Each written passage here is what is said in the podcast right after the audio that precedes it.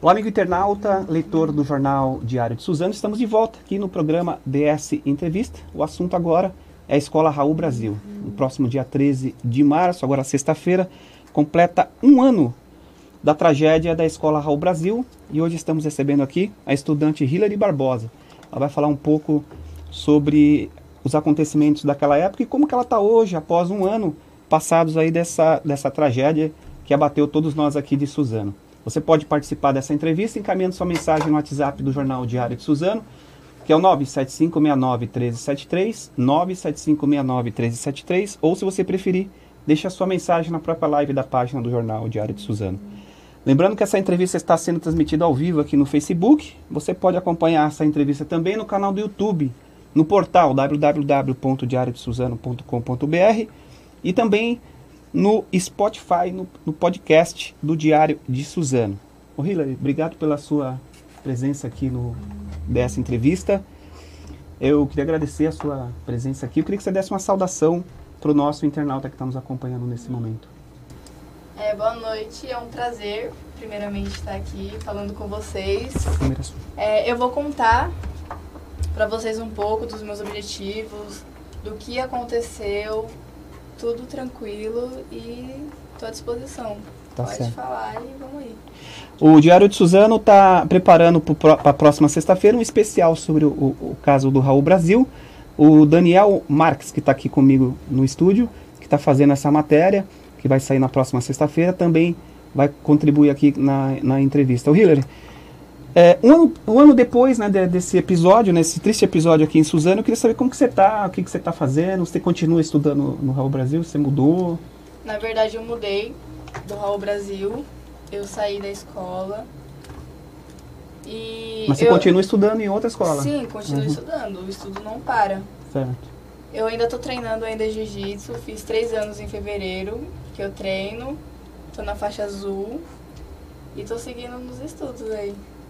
Certo. É. E como que você está hoje? Você, é, você tem, tem, tem sido acompanhada por psicólogos ainda? Você, como que está hoje a sua, a sua vida? Que que você, como que você está, além do, do estudo, do jiu-jitsu? Então, eu, tava, eu dei uma pausa no acompanhamento psicológico porque além da rotina ter ficado um pouco cheia, veio as férias e eu pretendo retornar sim Hoje eu tô, estou um pouco tranquila, sabe, em questão a isso. Porém, mesmo assim, depois de um ano, parece que foi ontem, parece que passou um mês. Uhum. E as lembranças ainda vêm. Só que isso é algo que a gente vai trabalhando cada vez mais.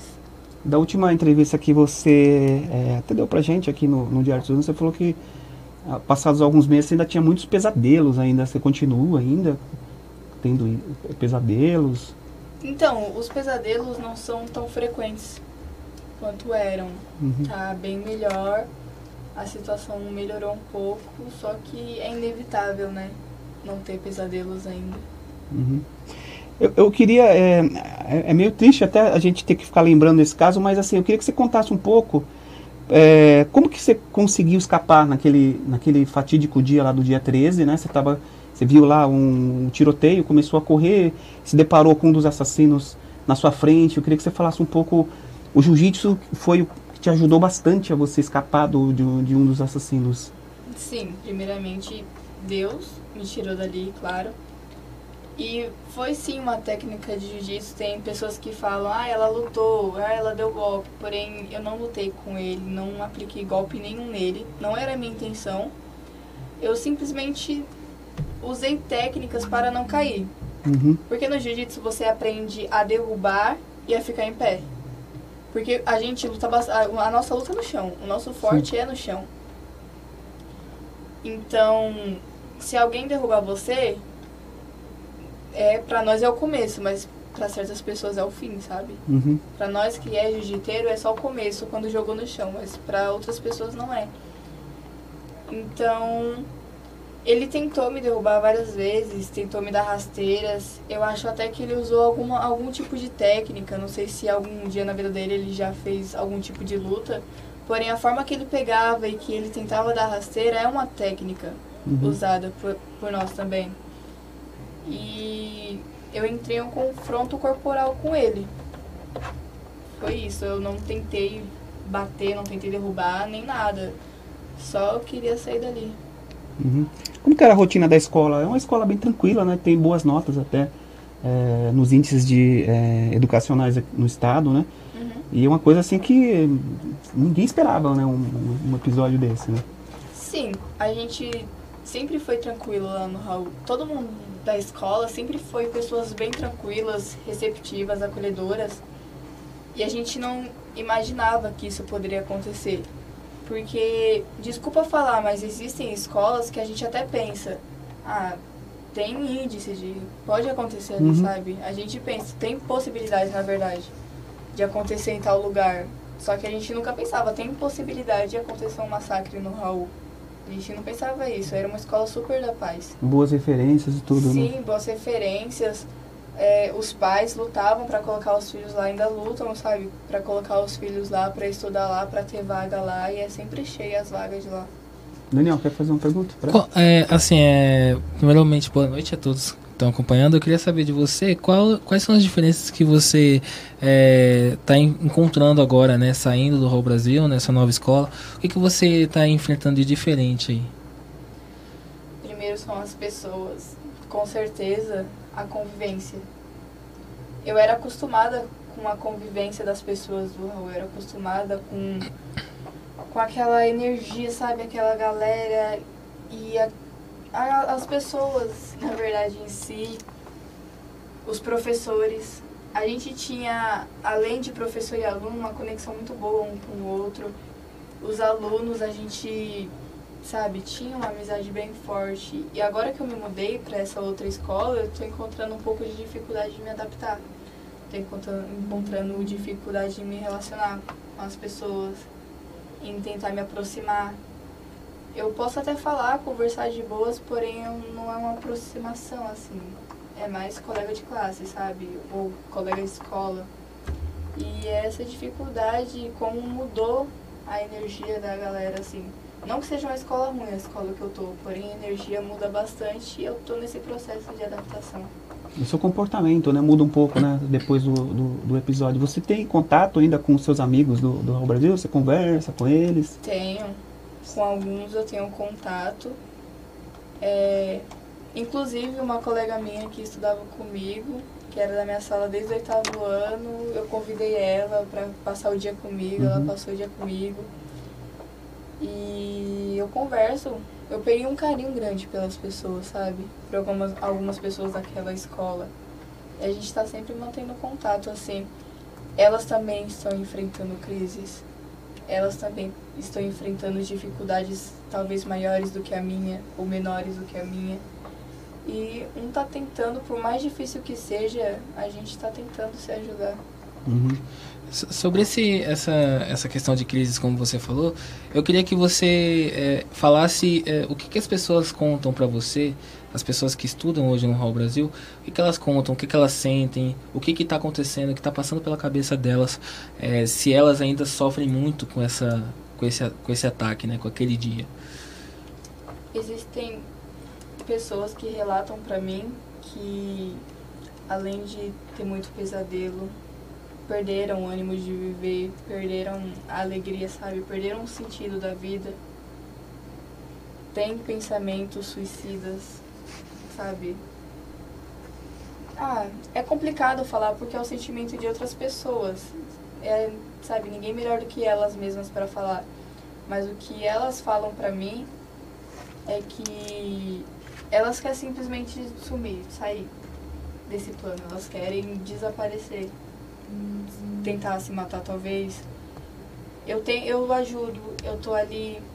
Elas também estão tentando, elas estão tentando seguir, só que existem pessoas que entram na depressão.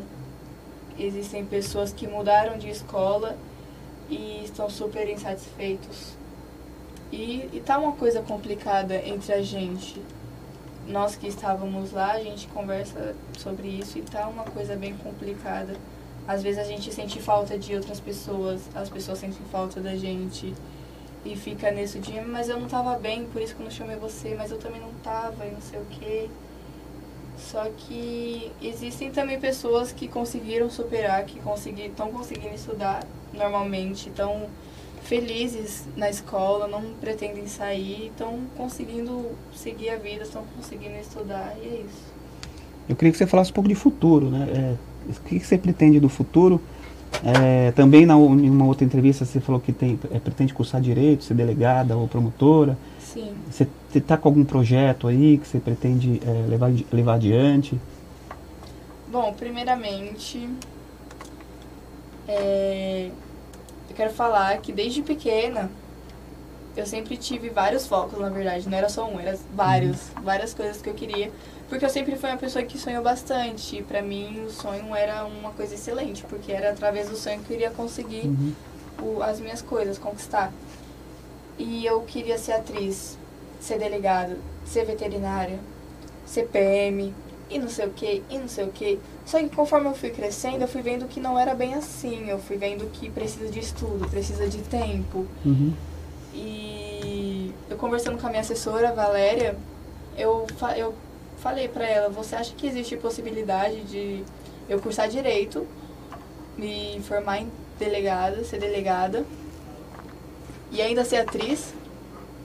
Porque eu já fiz teatro Sim. por causa disso mesmo. Ela só olhou pra mim e falou, você pode ser tudo que você quiser. Minha mãe também fala isso direto. Meus amigos falam, Hillary, você tem? Quer? Vai. E os meus planos é arranjar um bom investidor. Porque eu pretendo levar o jiu-jitsu como carreira também. Eu pretendo ser uma lutadora mundialmente famosa. Famosa não, não é essa palavra, mas reconhecida. Ganhadora de medalhas olímpicas Sim, aí, de repente, né? Ganhadora de medalhas, já participei de alguns campeonatos. E eu pretendo ser reconhecida porque é através desse reconhecimento que eu posso chegar em outras pessoas. Porque tem pessoas que eu conheço que falam, mas eu não, não, não aqui não tem jiu-jitsu, eu não sei se aqui tem jiu-jitsu. Eu falo, dá uma procurada, a pessoa procura e ela acha, fala, vou começar a treinar, achei, então vou começar a treinar.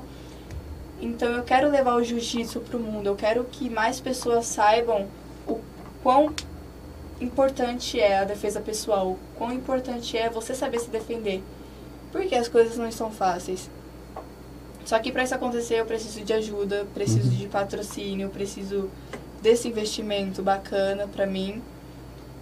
E é isso, são um pouco dos meus planos que cê pensa, eu vou. Você pensa em algum projeto social é, com o jiu-jitsu para atender, sei lá, é, pessoas carentes, algum, alguma coisa nesse sentido? Sim, eu penso bastante.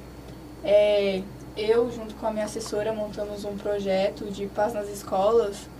Só que não é uma coisa totalmente concreta, a gente ainda está trabalhando nisso, a gente ainda está pesquisando, a gente está pensando nisso ainda. Porém, igual o meu professor de jiu-jitsu, Ângelo, ele dá aula em escolas para criança, sabe? Ele vai até as escolas, dá aula. Uhum. E isso é uma coisa muito bacana.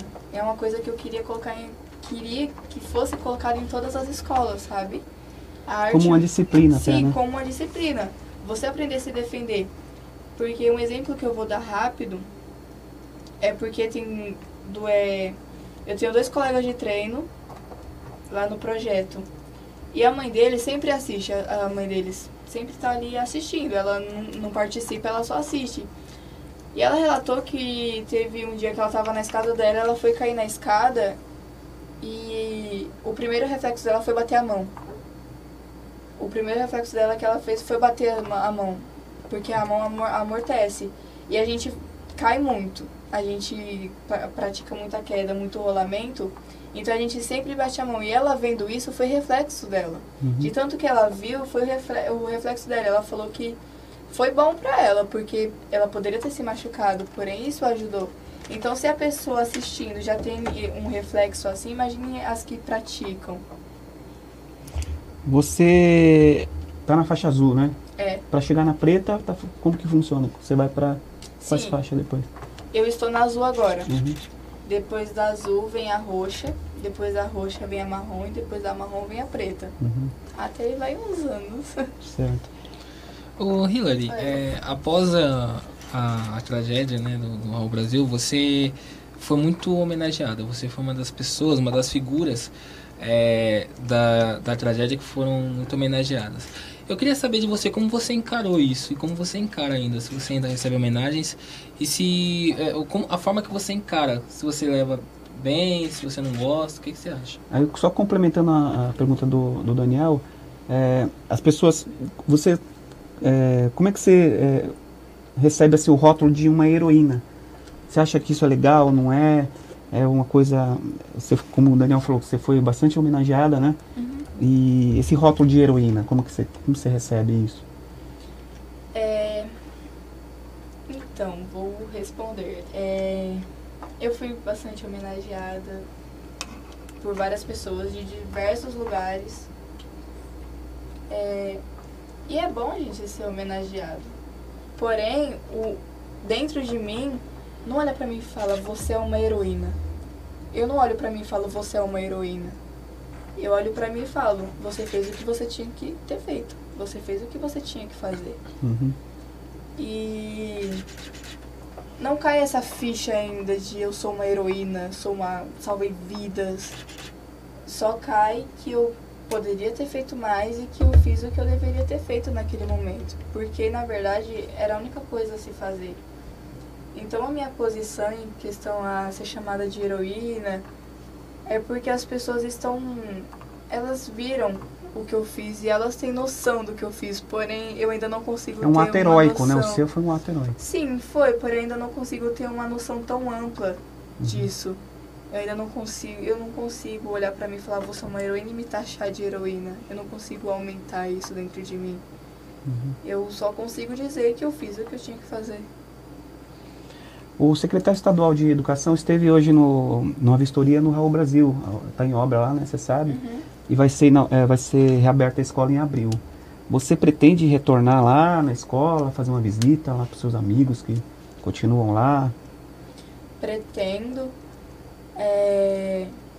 E aproveitando o espaço, eu queria fazer um convite, porque foram várias pessoas até a escola.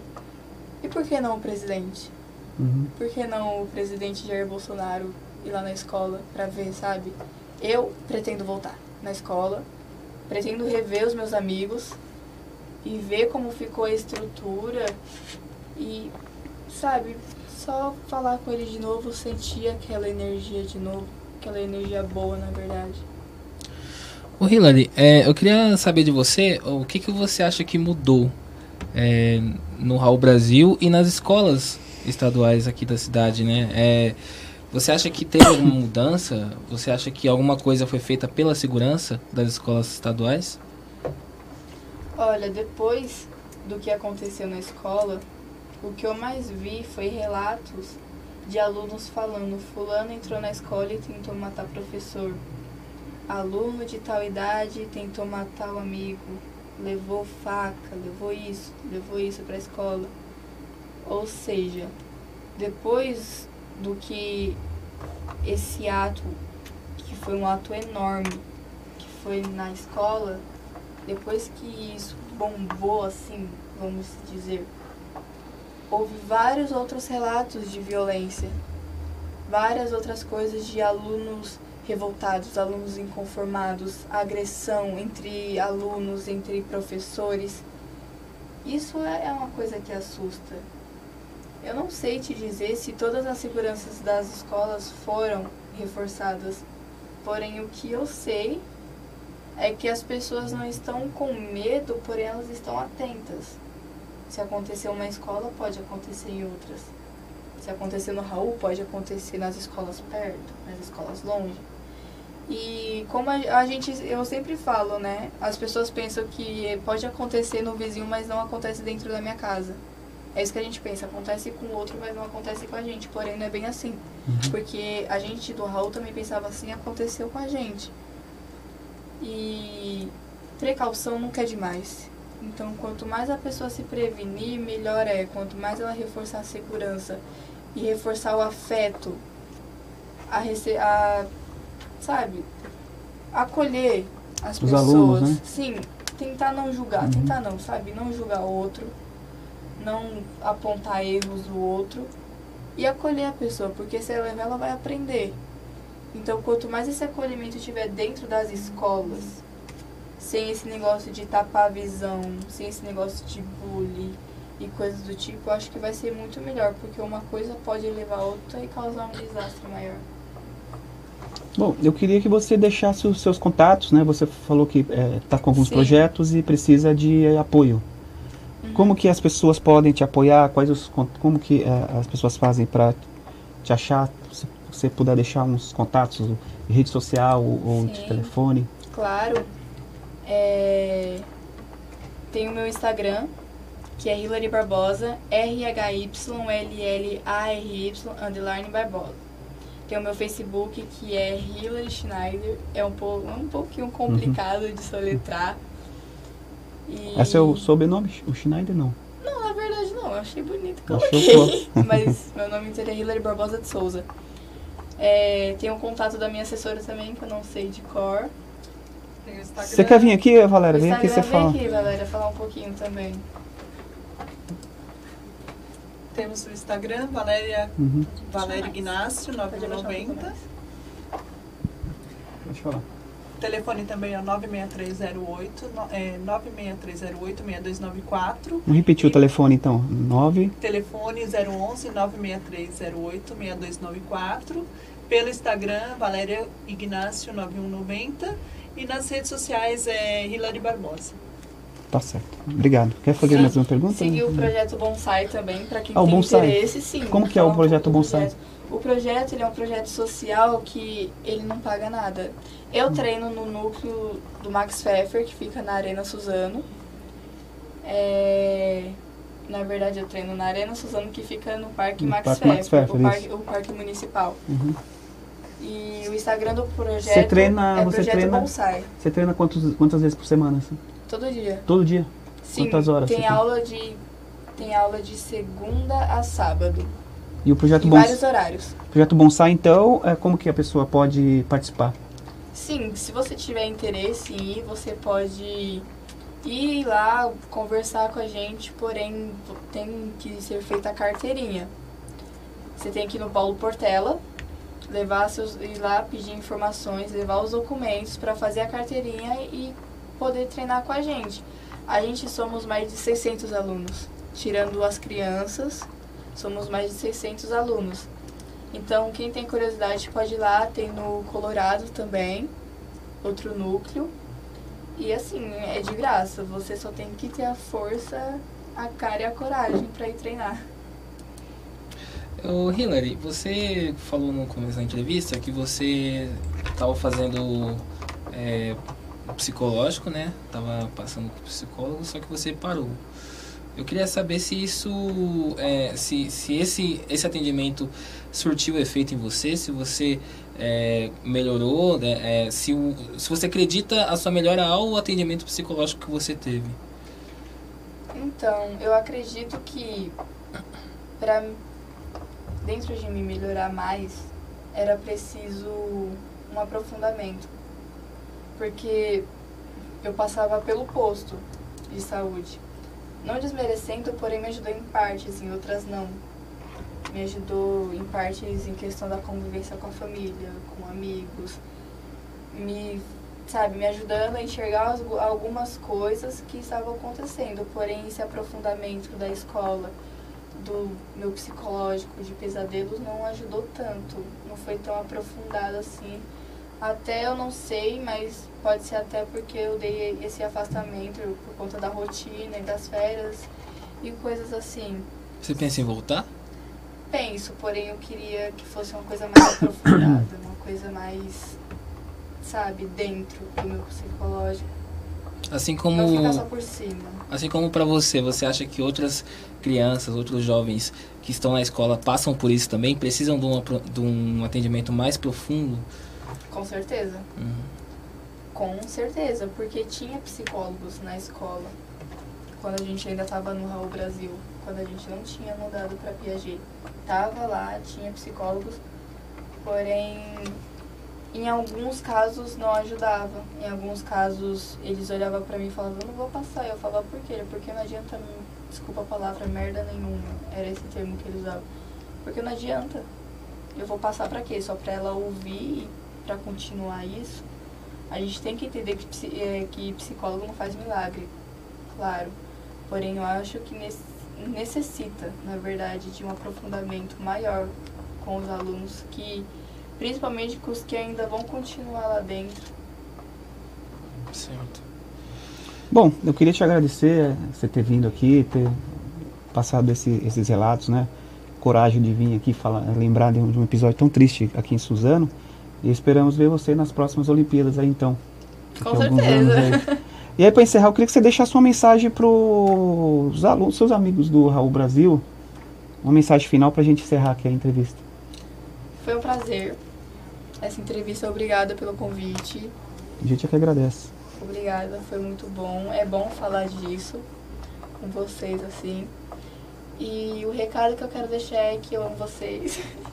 e que não importa o tamanho do problema que vocês estão enxergando, não importa o tamanho da barreira que vocês estão enxergando, o importante é que vocês devem ter fé que vai melhorar e que a situação vai ficar boa e que a fase ruim, ela é uma fase, que a fase vai passar. Uma hora passa, não é eterno o sofrimento. E eu tenho orgulho de vocês. E eu sei que vocês vão ser pessoas maravilhosas, mais do que já são. E que obrigado por tudo que vocês fizeram por mim desde que eu entrei no Raul, toda essa receptividade que vocês tiveram comigo. Que eu vou estar sempre aqui para vocês, todos inteiros. e é isso. A gente vai vencer essa guerra. É até bom você dar esse relato, né, que é para mostrar também para seus amigos que é preciso continuar, né? É, apesar de parar, apesar de, de, desse episódio que abateu a todos nós, aqui eu digo os nós porque a gente como jornalista também cobriu, ficamos muito sentidos aí até hoje, né, com esse, com esse caso, né? Então é bom que você está falando isso para mostrar que a, a, a, vida tem que continuar independentemente desse, desse caso, né? Sim, eu sei que pode rolar culpa em algumas pessoas de estar tá seguindo a vida enquanto a vida dos nossos amigos foram interrompidas. Eu sei que pode rolar culpa, você se sentir culpado de estar tá tocando, porém vocês estão aqui, galera. Vocês estão vivos, vocês sobreviveram a um massacre. E o que eu quero falar também é que se vocês conseguiram passar por cima disso, vocês são imbatíveis. Vocês podem passar por cima de qualquer coisa. A partir de agora, vocês podem passar por cima de tudo. É só vocês confiar em vocês mesmos. É isso aí. É isso aí. Muito obrigado, Hilary. Eu que agradeço. Bom, falo demais, né? Não, falo, falo com esse depoimento da campeã, da futura campeã olímpica de jiu-jitsu aqui, a gente, a Hilary Barbosa, a gente encerra essa entrevista. Queria agradecer você, amigo internauta, que participou conosco, nos acompanhou nessa entrevista e até o próximo programa.